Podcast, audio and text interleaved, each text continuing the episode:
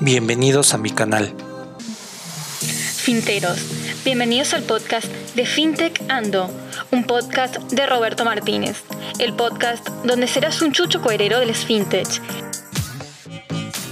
FinTech, inversiones, criptomonedas y todo sobre tecnología. Empezamos. En este podcast te voy a hablar de la fintech O Capital, una fintech pionera en préstamos P2P en México.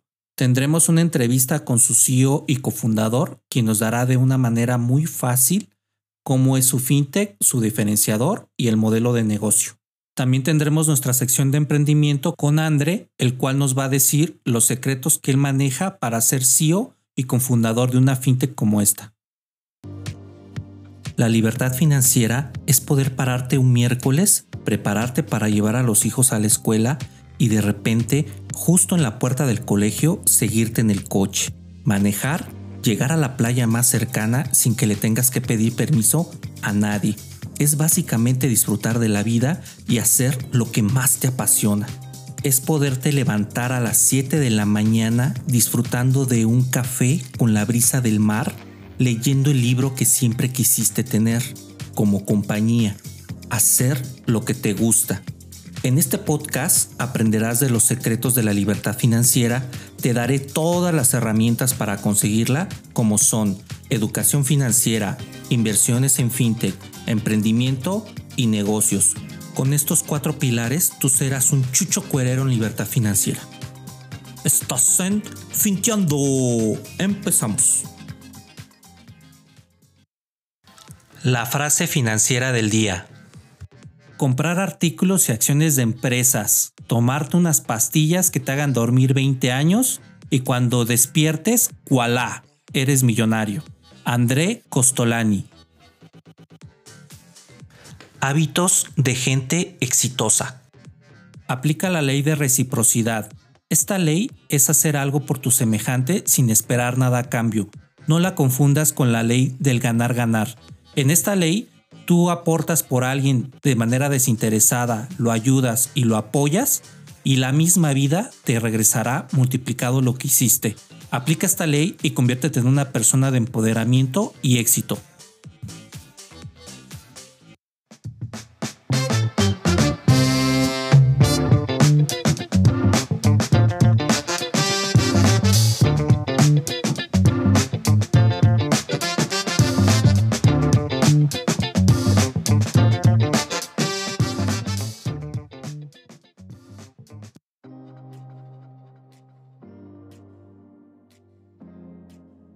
Hola, finteros. Bienvenidos a nuestro podcast número 30, en el cual vamos a platicar con el CEO y cofundador de O Capital, una fintech de préstamos P2P, la cual es pionera en el modelo de negocio desde 2015.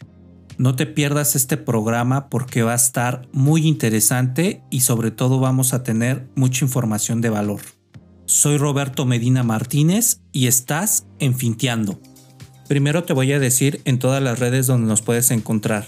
En mi blog recargatucartera.com donde encontrarás los mejores artículos de fintech, tecnología, negocios e inversiones y mucha información de valor para que seas un chucho cuerero de las inversiones. En mi fanpage de Facebook arroba recarga tu cartera.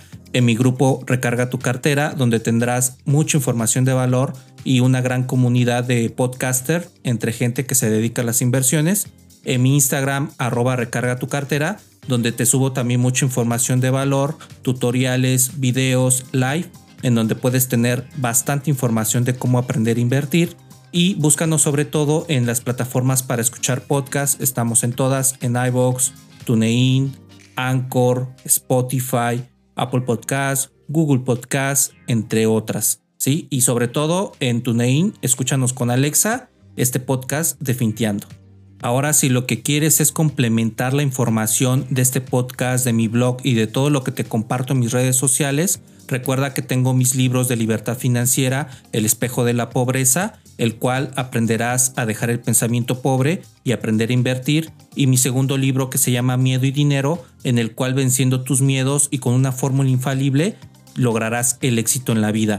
Te voy a dejar el enlace de mis libros en la caja de información de este podcast para que puedas disponer de ellos. Bueno, pues les voy a presentar a nuestro invitado del día de hoy. Él es André Nicolás. Él es CEO y cofundador de O Capital en México, una fintech de préstamos P2P. Como profesional, él ha estado en la parte de alto riesgo multidisciplinario con experiencia en organizaciones bancarias y fintech. Ha trabajado en el Banco de Desarrollo de las Fuerzas Armadas en la Ciudad de México como vicepresidente de riesgo de mercadeo, crédito y liquidez 2016 a 2018. Por otro lado, también ha trabajado en Banco Multiva, ahí como gerente de riesgos de mercadeo y liquidez en los años 2013 a 2016 y en la financiera de Banco de Desarrollo Rural Ciudad de México como analista de riesgos de mercadeo y liquidez de 2011 a 2013. Ha estudiado en Wharton, en la parte de fundamentos de moldeado cuantitativo en la Universidad Anáhuac de México en gestión de riesgos de banca, matemáticas y estadística, en la Universidad Anáhuac, Ciudad de México en ciencias actuariarias, matemáticas y estadística, y en la parte de la ITAM, en la Ciudad de México, tiene un diplomado técnico en matemáticas. Y sin más preámbulo, vámonos con nuestro invitado. Hola André, ¿cómo estás? ¿Qué tal Roberto? Buenas, buenas tardes, pues bien, ¿y tú? Muchísimas gracias por estar aquí. De verdad, este, te agradezco tu tiempo. Qué bueno que te das la oportunidad para presentarnos tu plataforma, para animar a más gente a invertir en este modelo de negocio en el cual se me hace como muy interesante para que tú puedas empezar en el mundo de las inversiones de fintech. Y te quiero hacer la primera pregunta. ¿Cuánto tiempo tiene tu plataforma y cuál ha sido la historia de ella? Pues nosotros comenzamos en el 2015, entonces eso suma cinco años hasta ahorita. Hemos estado trabajando pues desde un inicio, como bien mencionas, en peer-to-peer o préstamos de persona a persona. Esto significa que pues hemos buscado ambas partes, tanto acreditados como inversionistas. A lo largo de estos cinco años, pues ese es el modelo que, que prevaleció para nosotros durante estos cinco años. Actualmente eh, estamos tratando de hacer un híbrido. Estamos eh, obviamente alineados a todo lo que nos ha pedido la CNBB, dando cumplimiento con los requerimientos de la solicitud y, bueno, obviamente autorizados para operar justamente eh, ante el público en general.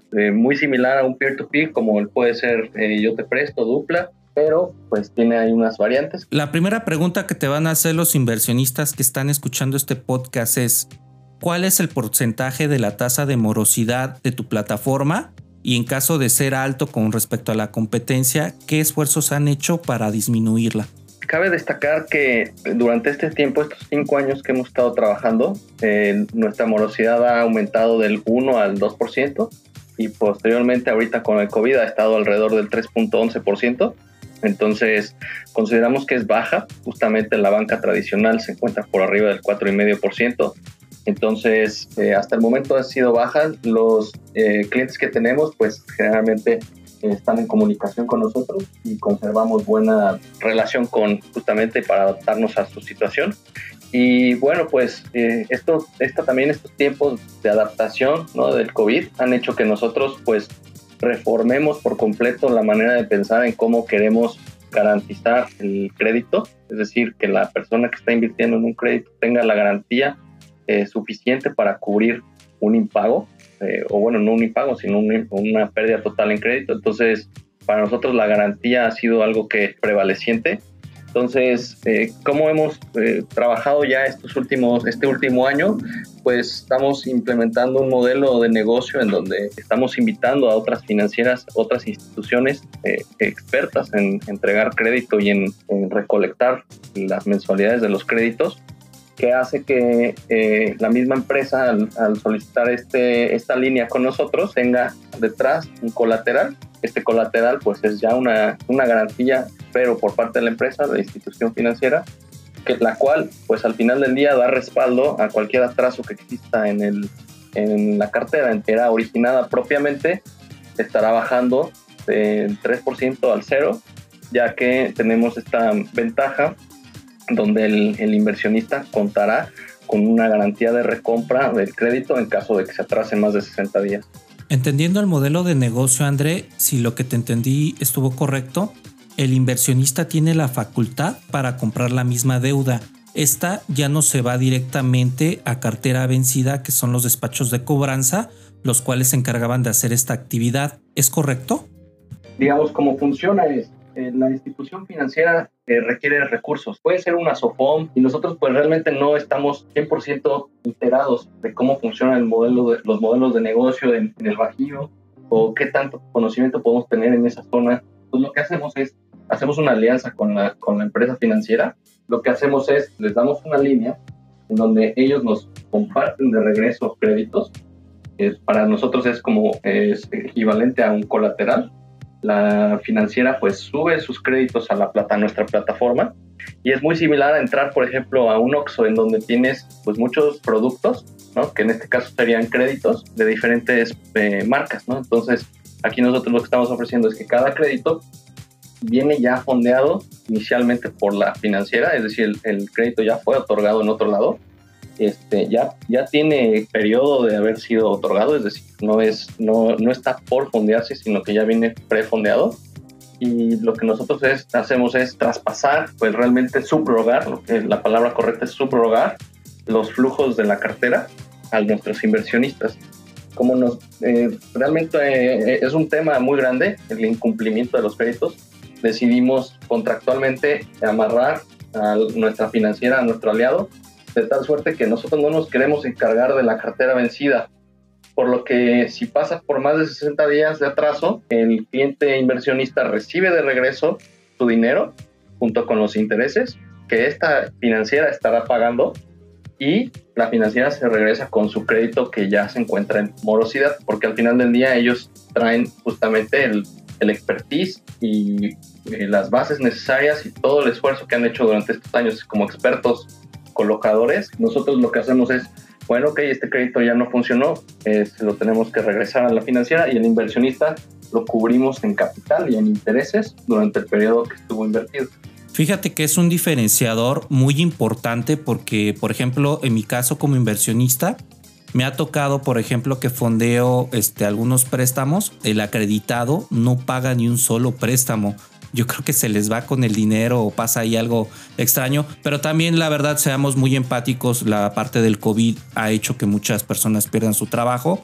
Pero también si te quedas sin trabajo es muy válido que como responsable de una deuda vayas con la entidad y le comentes tu caso. Y hay muchas entidades, entre ellas este, la tuya, donde hacen este, algunas acciones de reestructuración para que precisamente no caigan en impago y les dan facilidades para que esto pueda pasar. Pero me, llama mucho la atención este diferenciador donde estás protegiendo al inversionista cuando tu competencia lo que hace es de que lo manda directamente a cartera vencida y te persinas como inversionista a ver si la cartera puede recuperar lo que tú prestaste o en su momento hacen acciones para disminuir el efecto de la tasa de morosidad que es invertir en tener unos acreditados de más valor que saben que sí van a pagar la realidad es de que pues no sabes qué circunstancias van a pasar económicamente hablando, pero sí tienes acreditados, digamos, más, este, más valiosos en cuanto a su historial crediticio. Pero este diferenciador de tu plataforma me gusta porque entonces estás yéndote directamente al inversionista. Quiere decir que si yo tengo,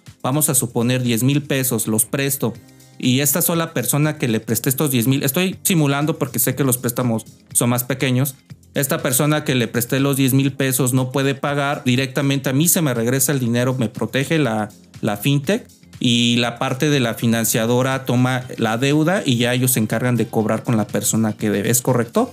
Y de hecho justamente tenemos diferentes controles.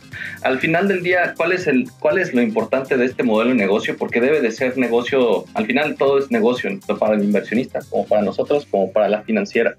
¿Y qué es lo importante de aquí? Que la financiera tiene una capacidad de decidir, eh, y justamente es, es, es, algo muy importante, eh, cómo cuadrar su liquidez. Entonces, por ejemplo, si ellos y nosotros podemos eh, pulverizar su cartera de crédito desde, desde un crédito que manden a nuestra plataforma hasta miles de créditos. Nosotros tenemos esa capacidad de pulverizar su cartera y sería muy similar a lo que en la bolsa se le conoce como bursatilización de cartera crediticia, en donde agarran una cantidad muy grande de créditos, eh, los meten en una bolsa, los valúan, dice, bueno, pues yo tengo aquí 100 millones de pesos en créditos, se va contra la bolsa a sacar un papel de deuda muy grande, una emisión que puede costar este, 3, 5, 20, 15 millones entre costos de de abogados, costos de la bolsa y este mismo costo, bueno, pues al final del día se lo descuenta y pues al final ponen una cartera de 100 millones y muy posiblemente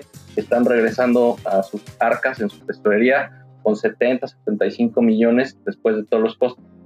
Lo que nosotros hacemos es olvidar, olvida todo ese tema de los costos transaccionales y los costos de abogados. Eh, solo con que tomes los créditos, los envíes a través de nuestra eh, plataforma electrónica, que es, una, es un servicio que nosotros les entregamos, ellos pueden agarrar y subir de uno crédito, de uno individualmente, de uno en uno, o pueden subir este, de un jalón, puede ser este, 10, 15, 100 500 créditos y nosotros lo pasamos al mercado para que se funde. ¿Qué sucede? Que esto es, nosotros recolectamos eh, dinero de la gente que invirtió en créditos, nosotros se lo entregamos a ellos y ellos serán felices eh, subrogando su crédito, el flujo del crédito y pues obviamente hacen match o eh, es equivalente a cubrir sus, sus gastos de liquidez en donde pues saben que si el crédito paga en el 31 de enero, se tienen que voltear y tienen que pagar el 31 de enero hacia la cartera de este lado pero para nosotros es más sencillo administrar en un solo ticket 100 créditos que este, agarrar y, buscar a 100 personas para que cobremos todos. Entonces ellos hacen esa labor, nosotros lo único que hacemos es cobrar un solo ticket y pues al final del día nosotros le podemos ofrecer a, los inversionistas la posibilidad de estar invirtiendo en, diferentes eh, zonas geográficas con toda la confianza de que se encuentra este, totalmente cubierto de problemas económicos, en su caso, pues sería la cartera vencida.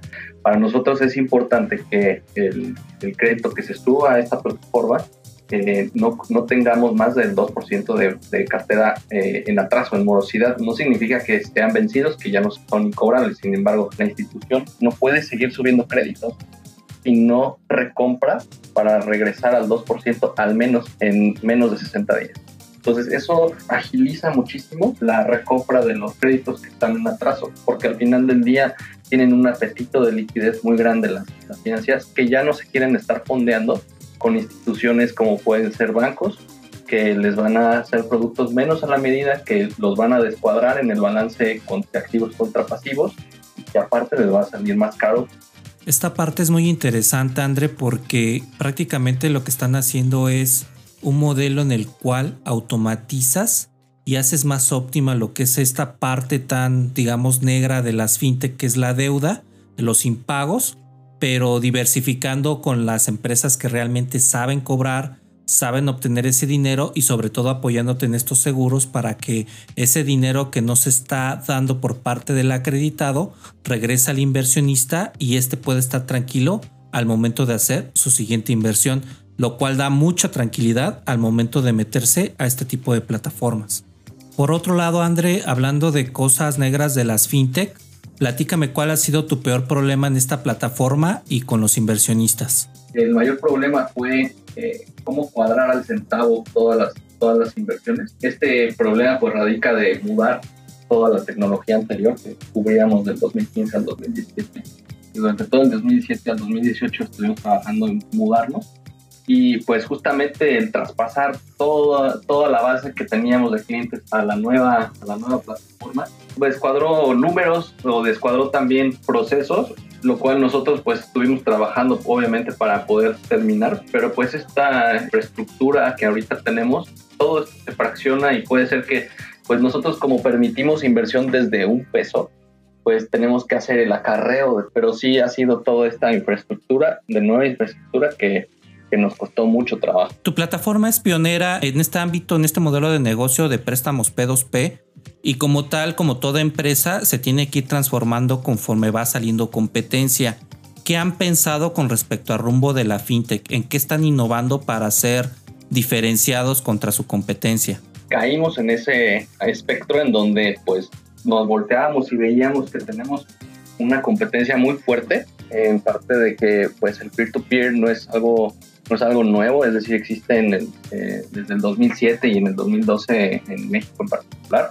Entonces, pues nosotros pues nos metimos, metimos, digamos, los pies al agua con el mismo modelo tradicional que se ha venido utilizando en, en México. Bueno, justamente cuando sale la ley FinTech y nosotros con pláticas en CNBB, platicando de qué tan factible es que nosotros adaptemos este modelo al peer-to-peer, si están o no de acuerdo, este, dan o no la autorización Bueno, pues es a partir de ese momento que nosotros nos fuimos por la diferenciación. Para nosotros siempre ha sido muy importante, eh, uno, la liquidez de los clientes y dos, el poder darle una certeza de que el patrimonio no se está disminuyendo.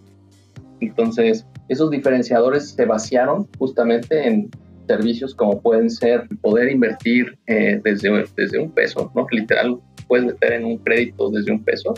O también si no quieres estar detrás de la plataforma y sabes que puedes dejar ahí tu dinero, también tenemos estas herramientas que son portafolios automáticos. Eh, también tenemos estrategias para que justamente si no quieres meterte al detalle de que cómo armar un portafolio, solamente escojas una estrategia que puede ser segura o puede ser estrategia de corto plazo o puede ser una estrategia diversificada. Bueno, pues estas estrategias predefinidas lo único que hacen es trabajan para ti en mediano, corto plazo y hasta largo plazo con más dinero, obviamente. Y por último, pues sí es importante para nosotros y creo que es un, un objetivo que tiene la CNBB desde misiones, misión y valor, que es que justamente se trata de bancarizar a la gente, se trata de llegar a lo más posible. Entonces nosotros pues tenemos ahí también un tema de prevención y lavado de dinero que es pues muy, muy robusto, es interno, que hace que pueda, podamos sostener pagos en efectivo. Obviamente hay niveles de operación que nosotros restringimos, sin embargo, pues esto permite que cualquier persona que quiera empezar a invertir directamente a través de la, aplicación móvil o, de su banco, este, hacer una transferencia y poder empezar a mover su dinero, ¿no? y no estamos limitando a ningún monto mínimo. Entonces, la idea es justamente eh, eh, irnos hacia allá, a bancarizar. ¿Y cómo podemos hacer esto? Pues también, finalmente, si los recursos están yendo de inversionistas y están saliendo de las grandes metrópolis, pero están otorgando en zonas del país donde las financieras, las pequeñas y medianas y grandes financieras están trabajando en otros lados, pues eso hace que los recursos se repartan equitativamente. Sí, mira, esa parte es muy importante. La CNBB le interesa bastante que la gente se bancalice y, se meta a la era digital porque precisamente así ellos tienen más trazabilidad de lo que es el tema de movimiento de dinero y hacer obviamente las declaraciones de impuestos ante el SAT. Porque si tú vas y colocas el dinero en físico a la fintech, pues prácticamente esta trazabilidad o rastreabilidad del dinero se pierde y se puede prestar, como tú comentas, a un tema de lavado de dinero donde ya pueda entrar algunos fondos, digamos, de dudosa procedencia. Y por eso ustedes como fintech tienen un monto, digamos, hasta tal porcentaje una persona puede agarrar y meter su dinero, que es lo de acuerdo a lo que la CNBB me permite. Y con esto ya le doy trazabilidad a todos los movimientos de mi plataforma sin caer en una sola consecuencia porque con un movimiento extraño pues me imagino que la CNBB este, sí toma acciones y puede llegar hasta la declinación de la plataforma. ¿Es correcto? Sí, es correcto. Es decir, el, eh, para ellos, centro económico de la plataforma, tú como plataforma puedes demostrar que tienes eh, controles para evitar quiebres, que tienes también controles para evitar el lavado. Estás eh, básicamente cumpliendo con el objetivo que tiene la CNB. Entonces, mientras des cumplimiento a esto, pues no estarás en problemas. Sección de emprendimiento. Aquí podrás visualizar cómo piensan los grandes líderes y nos pasarán muchos tips para que puedas imitarlos y lograr la libertad financiera. Conozcamos a los líderes. André, ¿tú por qué te vas? ¿Líder o autócrata? Considero que el, equipo que hemos tenido durante estos últimos cinco años se ha formado justamente, pues no tenemos este movimiento de personal. Siempre ha estado todo el equipo desde un inicio, lo cual habla muy bien de, de como equipo de, trabajo, la, interacción que tenemos y pues obviamente que la, felicidad que cada uno personal y profesionalmente está cumpliendo. Y bueno, obviamente esto se traduce en que pues todos trabajamos parejo, ¿no? Eso pues les da mucha satisfacción cuando se trata de que todos trabajamos parejo y a la vez pues tenemos mucha, eh, muchas facilidades para ellos, para todos los que trabajamos aquí, tanto los empleados como los propios socios, que es pues cada quien trabaja en, en, casa, ¿no? Básicamente todos estamos en home office, tenemos nuestra oficina, ahí está la parte comercial.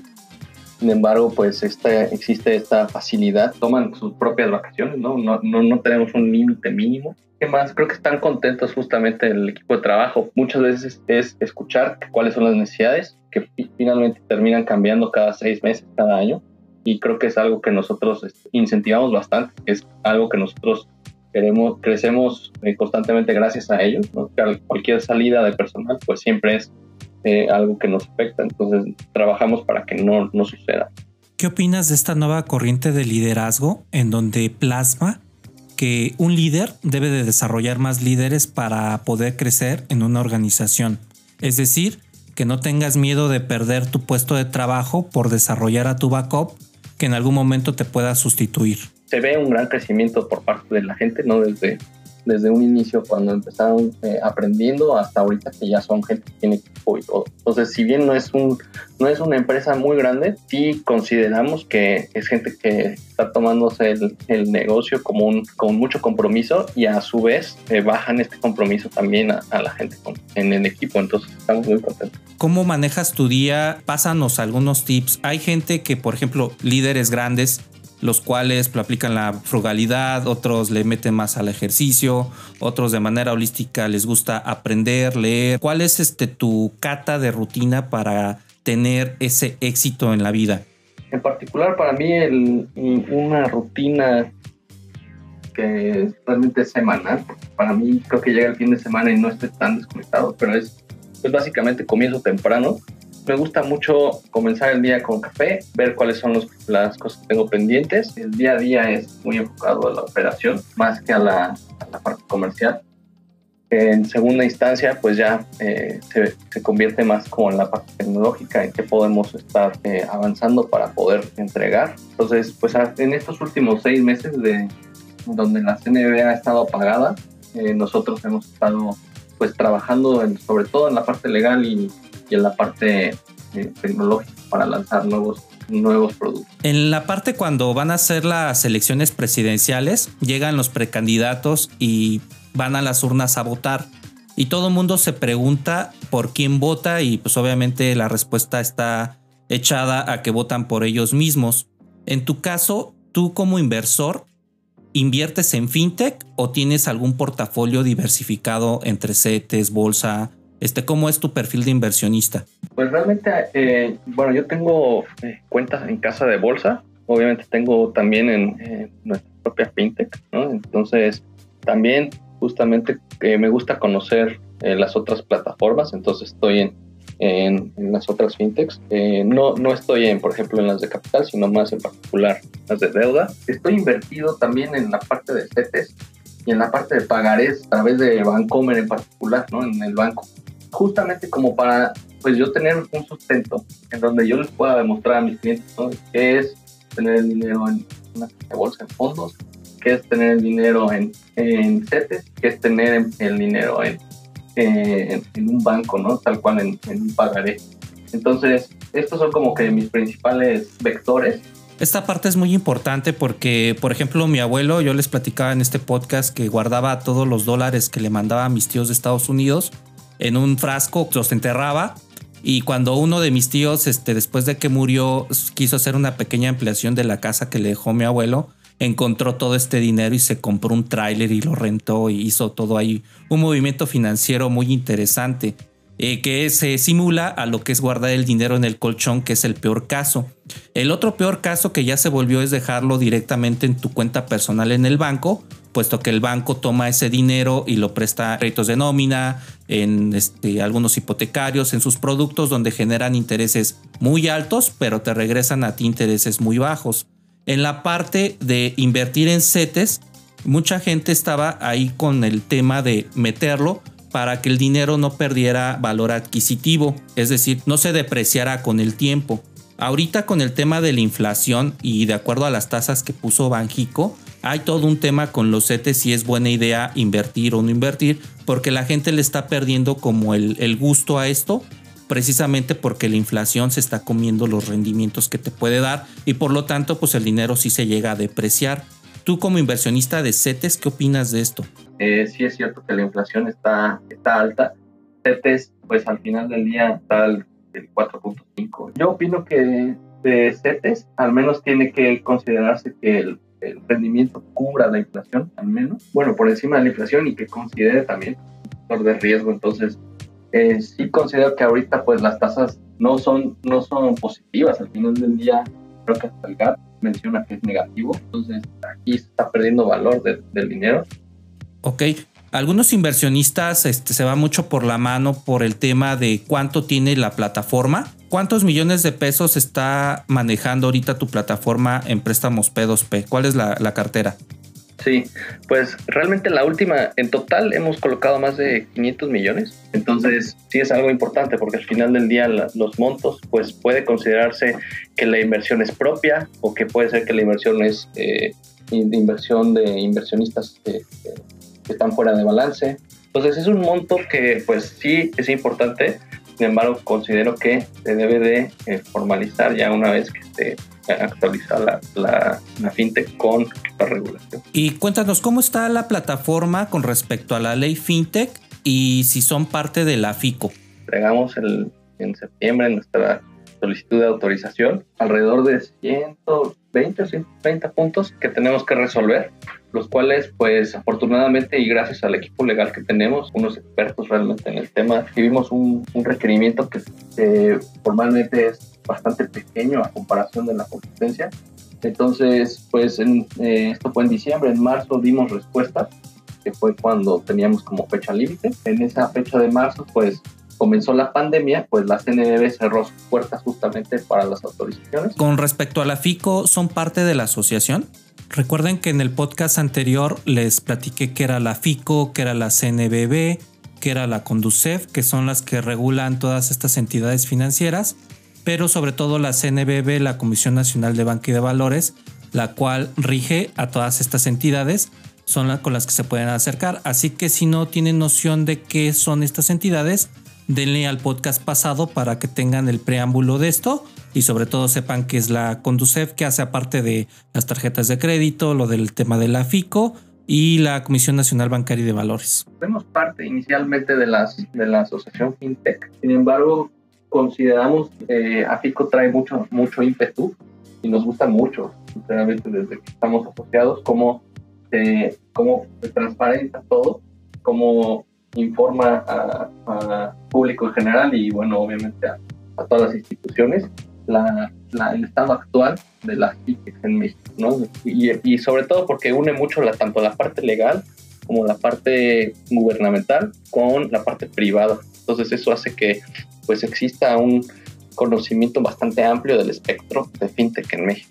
La ley fintech este, el año pasado les pidió alguna, algunos requerimientos, obviamente de la CNBB, y este año iba a sacar regulaciones secundarias, porque aquí el tema era de que primero te tenías que cumplir con un paquete de condicionantes que te daba la CNBB y luego ya presentabas como lo hiciste este año con tu plataforma y posteriormente la misma ley iba a sacar regulaciones secundarias, las cuales es volver a trabajar y alinearse a estas regulaciones secundarias.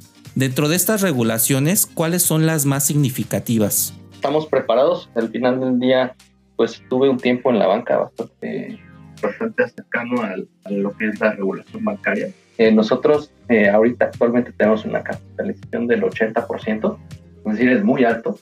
Cubrimos, pues obviamente, con los requerimientos de riesgo que pudieran eh, solicitarnos la misma, la misma CNBB.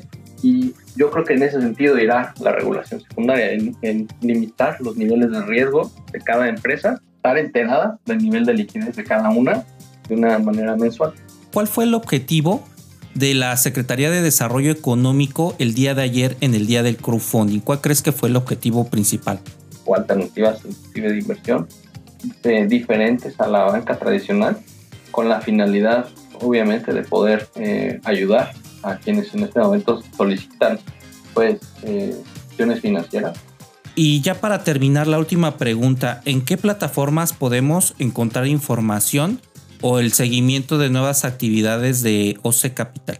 Eh, realmente en nuestras páginas, en nuestra página, pues nosotros tenemos una sección de donde estamos eh, informando a la gente, entonces en particular pues cuando, cuando estamos en el proceso de regulación estamos informando, también en las, las redes sociales, ¿no? estamos en, Twitter, estamos en, en, Instagram y estamos también en Facebook. Si bien es algo que pues, las, las, financieras no estaban, no estaban tan acostumbradas a estar vaciando información educativa, también tenemos un blog, en blog.capital.mx.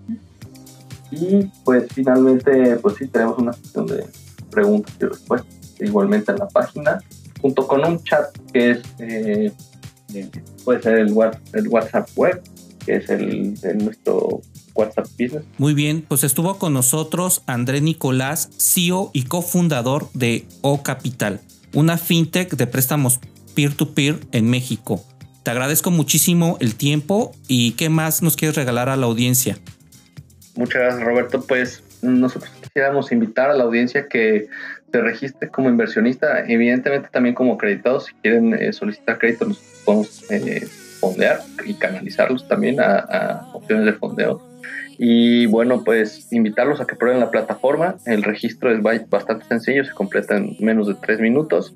Y pues que prueben, que prueben la inversión. En caso de que no les guste, pues tenemos siempre la opción de regresar el dinero sin costo. Entonces, eh, pues hagan esa prueba y a ver si y que, bueno, que aprovechen este, esta opción que siempre la damos, ¿no? De 30, 60 hasta 90 días. Ah, perfecto. Muy bien, bueno, esto es muy importante. Pues te agradezco mucho, André, y muchas gracias por estar en Finteando. Al, contrario, muchas gracias, Roberto. Que tengas buen día. Bueno, pues estuvo con nosotros André Nicolás, CEO y fundador de O Capital, una fintech de peer-to-peer aquí en México, préstamos P2P. Que como les comenté, esta fintech funciona como intermediaria entre la persona que solicita el crédito y la persona que invierte en la plataforma. Con esta información ya eres un chucho cuerero en inversiones en préstamos P2P. Estoy contigo. Chao. Este fue el podcast de FinTech Ando, un podcast de Roberto Martínez, el podcast donde serás un chucho cuerero de las FinTech. Sigue a Roberto Martínez en recargartucarter.com y en sus redes sociales, Twitter, Facebook e Instagram.